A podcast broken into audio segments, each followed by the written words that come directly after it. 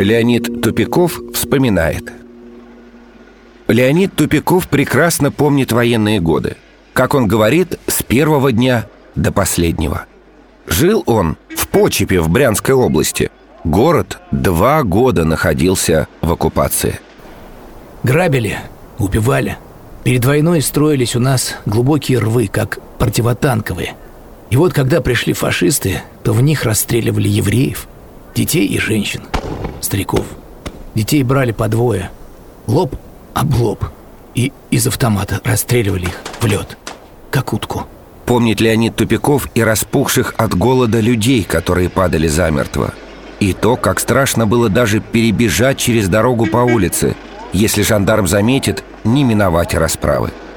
Помнит он и точную дату освобождения города – 17 сентября 1943 года и День Победы – 9 мая 1945 Все бурлило.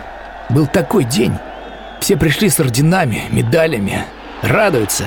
А я забрался на сток сена и плакал. Отец погиб на фронте.